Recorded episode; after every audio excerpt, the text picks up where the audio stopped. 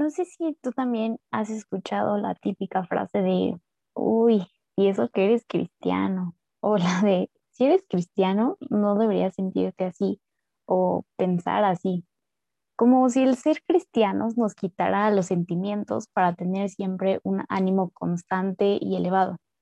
Al final de cuentas, es muy válido entristecernos y sentirnos mal, incluso hasta el punto de decir, ya no quiero vivir.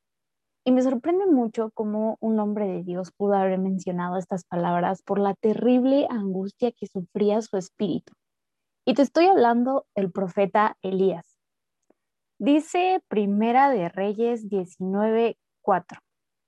Y él se fue por el desierto un día de camino, y vino y se sentó debajo de un enebro, y deseando morirse, dijo, Basta ya, oh Jehová, quítame la vida, pues no soy yo mejor que mis padres. Qué palabras tan fuertes por parte del profeta. Elías acababa de haber presenciado una de las más grandes muestras de poder que Dios realizó en el Antiguo Testamento y de una victoria muy grande, por así decirlo. Pues poco tiempo atrás, Dios se había revelado como el Dios único delante de 450 profetas de Baal, a los que después Elías dio muerte a filo de espada. Cuando se entera Jezabel, manda a un criado para que le diga a Elías, así me hagan los dioses y aún me añadan si mañana a estas horas yo no he puesto tu persona como la de uno de ellos. Y entonces Elías dice, bueno, pues más vale aquí corrió que aquí quedó. Y huye, pero le toca atravesar por un desierto y en su recorrido se sienta solito, debajo de un árbol. Imagínate todo el ambiente depresivo el desierto, el sol, el sentarte tú solo bajo un árbol, el estar huyendo porque van a matarte, el que tus compañeros se fueran tras falsos dioses, un pueblo que no quiere saber nada de Dios. Por supuesto que tenía razones y de sobra para sentirse de ese modo, hasta poder decir, quítame la vida. Deseaba morirse, dice esta palabra. Y la respuesta de Dios para Elías no es inmediata. En los versículos que siguen se nos muestra cómo Dios se acerca a través de un ángel a Elías. Él está durmiendo y este ángel le dice, hey, pues toma algo de comer, porfas, porque tienes un camino muy largo. Y en dos ocasiones Elías es provisto de comida. Obviamente yo me imagino que más, porque pues tuvo que caminar 40 días, 40 noches. Su meta estaba en llegar hasta Oreb, que era el monte de Dios. Pero la intención de esa comida era que físicamente se fortaleciera. En Primera de Reyes 19, del 9 al 14 nos dice así. Y ahí se metió en una cueva donde pasó la noche. Y vino a él palabra de Jehová, el cual le dijo, ¿qué haces aquí, Elías? Él respondió, he sentido un vivo celo por Jehová, Dios de los ejércitos porque los hijos de Israel han dejado tu pacto, han derribado tus altares y han matado espada a tus profetas, y solo yo he quedado, y me buscan para quitarme la vida. Él le dijo, sal fuera y ponte en el monte delante de Jehová. Y he aquí Jehová que pasaba y un grande y poderoso viento que rompía los montes y quebraba las peñas delante de Jehová. Pero Jehová no estaba en el viento. Y tras el viento, un terremoto, pero Jehová no estaba en el terremoto. Y tras el terremoto, un fuego, pero Jehová no estaba en el fuego. Y tras el fuego, un silbo apacible y delicado. Y cuando lo oyó Elías, cubrió su rostro sobre su manto y salió y se puso a la puerta de la cueva.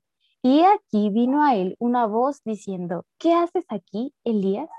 Él respondió, he sentido un vivo celo por Jehová, Dios de los ejércitos, porque los hijos de Israel han dejado tu pacto, han derribado tus altares y han matado a espada a tus profetas, y solo yo he quedado y me buscan para quitarme la vida. Y le dijo Jehová, ve, vuélvete por tu camino y por el desierto de Damasco, y llegarás y ungirás a Asael por rey de Siria a Jehú, hijo de Nimsi, ungirás por rey sobre Israel, y a Eliseo, hijo de Zafat, de Abel, de Abel Meola, ungirás para que sea profeta en tu lugar. Y el que escapare de la espada de Asael, Jehú lo matará. Y el que escapare de la espada de Jehú, Eliseo lo matará. Pero escucha el siguiente versículo, es de verdad maravilloso. Primera de Reyes 19, 18 nos dice, y yo haré que queden en Israel siete mil, cuyas rodillas no se doblaron ante Baal y cuyas bocas no lo besaron. Elías estaba devastado, pero Dios le dice, tranquilo, no estás solo. Siete mil hombres escogí, siete mil hombres reservé y me siguen siendo fieles. No sé cuál sea tu situación actual o la venidera, pero en algún momento a todos nos va a tocar el sentirnos con el ánimo hasta por los suelos, en donde probablemente el deseo que más se destaque sea el de no tener más vida. Y claro que es válido, porque en esos momentos vamos a ver la mano de Dios obrando en medio de cualquier dificultad. Toma en cuenta la historia de Elías. Quizá quieras huir de eso que temes, de los problemas, de cualquier cosa que esté a punto de darte muerte espiritual inminente. Y puedes hacerlo, pero en ese camino te va a tocar atravesar por un desierto, vas a estar agotado, solo, sin esperanza alguna, con el calor del desierto en su momento más fuerte. No sé exactamente cuál será tu desierto ni todo lo que en él tengas que atravesar pero lo que sí sé es que Dios no te va a dejar. Tal vez quieras una respuesta rápida, pero no es así como Dios actúa. Te va a seguir, te va a alimentar. Así que no digas no, sino aliméntate, fortalécete en Él y en su palabra. No dejes de nutrirte de Dios aún en tus peores días y trata de llegar hasta ese monte, hasta su presencia, que tu camino vaya dirigido siempre hacia Él. Y puede que sea largo, pero una vez que llegues, deshazte de todo lo que tú esperas de Dios, porque Él te va a sorprender. Tal vez quisieras escucharlo en el viento que rompe los montes, que rompe las peñas, en el terremoto o el fuego, pero su voz está detrás de ese silbido apacible y delicado, porque así es Dios. Nos habla en amor, con ternura, de la forma en la que menos esperamos es paciente, es amoroso y siempre tiene una respuesta mucho más grande de lo que tú y yo pudiésemos imaginar. Pero bueno, también si tú me dices, oye, mi vida va bien, mi relación con Dios va bien, no quiero morirme ni nada de eso. Bueno, pues en tu diario vivir, toma el ejemplo de estos siete mil hombres reservados. Sabemos ya la condición actual de nuestra sociedad y tal vez como Elías veamos que los que deberían ser guías del pueblo de Dios se han apartado detrás de dioses falsos y así enseñan a otros. Pero sé que nos hemos mantenido en pie, firmes, sin un cuerpo, sin un corazón, sin un espíritu que se doblega ante esos baales. Hoy toma estos ejemplos. Sé ese Elías, sé parte de esos siete mil. Sigue siendo fiel a Dios, que Él nunca, pero de verdad nunca te ha abandonado. Él sigue presente en tus más grandes batallas y Él es más grande que cualquier adversidad. No te canses de buscar a Dios y de refugiarte en Él, porque créeme, te va a sorprender, te va a sorprender. Dios nunca desecha a su pueblo. Él te conoce, te ha llamado por tu nombre. Él quiere preguntarte qué es eso que te está ocurriendo y Él quiere que le cuentes cuáles son tus aflicciones.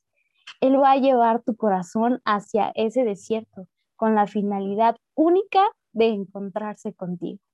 Y por último, quiero leerte Romanos 11:6 que nos dice, así también, aún en este tiempo ha quedado un remanente escogido por gracia. Tú y yo somos parte de ese remanente escogido por gracia. Padre, te agradecemos el que tú estés presente en cada parte de nuestras vidas. Aun cuando vemos todas las cosas por perdidas, tú nos dices, yo estoy aquí.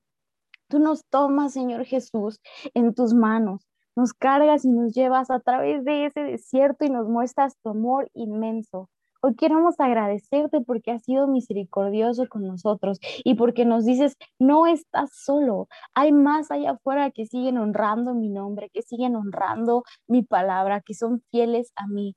Hoy, Señor Jesús, queremos abrazar esa palabra que nos dice, tú eres escogido por mí y yo te voy a sustentar, yo te voy a sostener y a veces vas a necesitar pasar por esos desiertos, pero yo voy a estar ahí y te voy a hablar de maneras inexplicables en las cuales tal vez tú no entiendas, pero al final mi consejo siempre va a ser el que necesites, mi palabra siempre va a ser la correcta. Al final me ayuda y que te puedas acercar a mí siempre va a ser tu mejor decisión. Ayúdanos a enfrentarnos todos los días de la mejor manera a todas esas adversidades, poniéndote a ti por primer lugar. Ayúdanos a nosotros a ser esos hombres que no doblen sus rodillas y que no besen a dioses falsos solamente por agradar a los demás. Ayúdanos a mantenernos puros, limpios, santos y a que cuando nos sintamos nosotros en nuestros peores momentos, recordemos que tú eres Dios, que vamos contigo y que nada es más grande que tú. Te bendecimos y te amamos en el nombre de Jesús. Amén.